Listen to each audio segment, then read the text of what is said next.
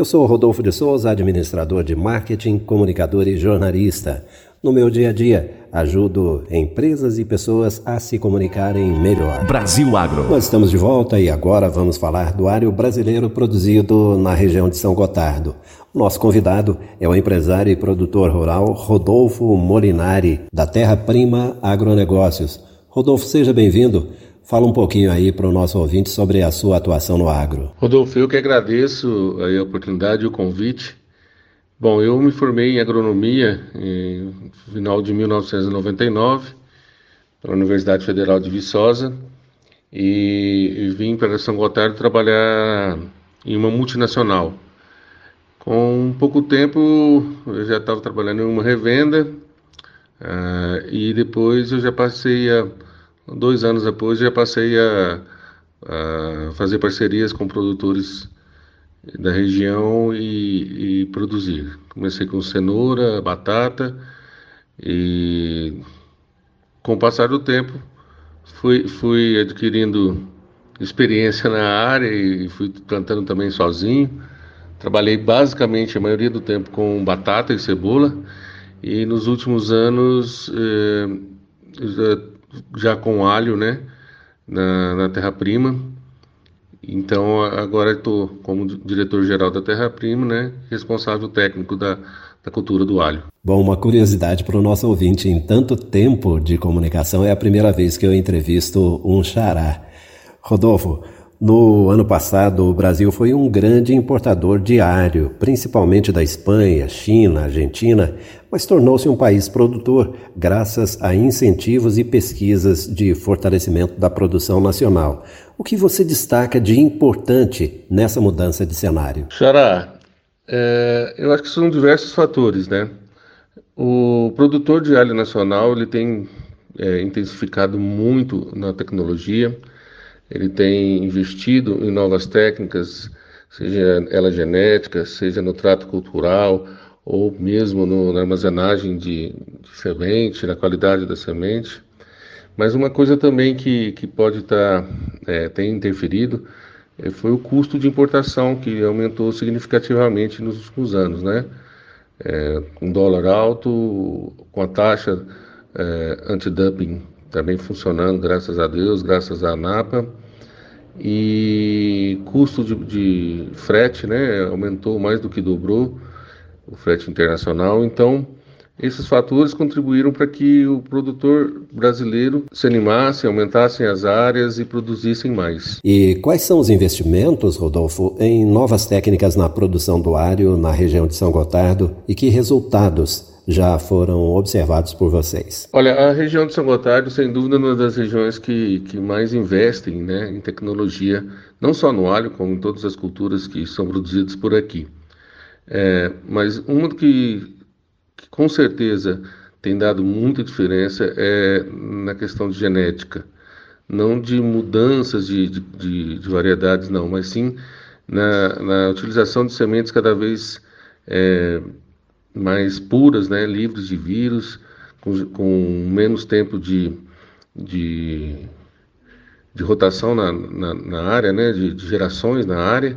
Então, eu tenho certeza que a, a esse investimento, principalmente em genética, aliado aos tratos culturais com, com armazenagens, é, com controle de CO2, umidade, sem dúvida tem sido o que tem feito diferença na nossa região. O alho produzido aqui na região de São Gotardo tem alguma característica genética diferenciada, Rodolfo? Rodolfo, eu não diria que uma característica genética, mas acho que uma combinação de fatores faz com que o nosso alho tenha um diferencial em relação a alguns outros alhos, né, da, da mesmo nacionais. É, o nosso microclima é muito propício para a produção. É, como eu já disse anteriormente, o investimento na, nas tecnologias de armazenagem mesmo da semente, armazenagem do alho, é, os tratos culturais feitos na lavoura, com certeza eles são o, o que fazem o sucesso do alho da região de São Gotardo. No final de 2021, a Associação Nacional dos Produtores de Alho e a Associação Mineira dos Produtores de Alho, em parceria com a Associação Brasileira dos Supermercados, lançaram a campanha nacional Brasil Temperado. E o objetivo dessa campanha é conscientizar o consumidor sobre a qualidade e os benefícios do alho nacional. Rodolfo, por que iniciativas assim são importantes? Vocês já observaram algum resultado prático? Essas campanhas são de extrema importância para a gente criar é, um, um, movimento mostrando que, que o alho nacional realmente tem diferença, né?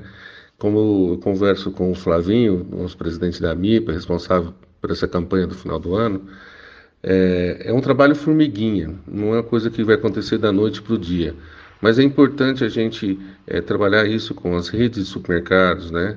Para que chegue ao consumidor final é, bem explícito, bem, bem claro para ele a diferença do alho nacional para o alho importado, a qualidade e o diferencial que o nosso alho tem. Eu acredito que para nós ainda produtor ainda é muito cedo para falar, para mensurar algum resultado. Mas como o próprio Flavinho no, nos disse, é, houve um incremento de venda na, na rede de supermercados Sondas, que é a que está fazendo o, o trabalho, de 15% já no início de, de, dessa campanha. Então, é, isso, isso mostra que a, a, MIPA e a ANAPA estão trabalhando no, num sentido de ajudar o produtor a divulgar o seu produto. Isso é muito importante para todos nós. Para encerrar esse nosso bate-papo, Rodolfo, já nestas primeiras movimentações do ano, é possível ter uma noção de como deve ser 2022? Rodolfo, eu acredito que diversos fatores é, nos deixam com uma, com uma dúvida ainda em relação a como será esse ano, uma expectativa para entender como vai se comportar o mercado, como vai comportar o clima, que é também importante para a qualidade e a nossa produtividade, a gente vai partir de um custo muito elevado, um, um, um aumento aí brincando na casa de 25 a 30% de custo, é, um aumento significativo de área, é, em torno de 15% de aumento de área. Então, a gente ainda é muito cedo é um ano que realmente a gente ainda está numa expectativa. De, estamos iniciando agora a safra, né, o plantio da, da, da safra do alho do cerrado. Então a gente tem que preocupar agora em produzir, em produzir qualidade, em produzir uma quantidade significativa e razoável para que a gente, pelo menos, não, não amargue algum prejuízo com custos e, elevados né, que a gente tem e às vezes o preço não acompanha esse aumento de custo. Então, é, nós, na verdade, estamos na expectativa. Não, não dá ainda para ter uma, uma clareza de como vai ser esse ano 2022, não. Rodolfo Molinari, produtor rural, empresário da Terra Prima Agronegócios, muito obrigado pela sua participação e por agregar conhecimento para o nosso público, justamente no momento em que o agro vem sofrendo aí uma série de ataques, né?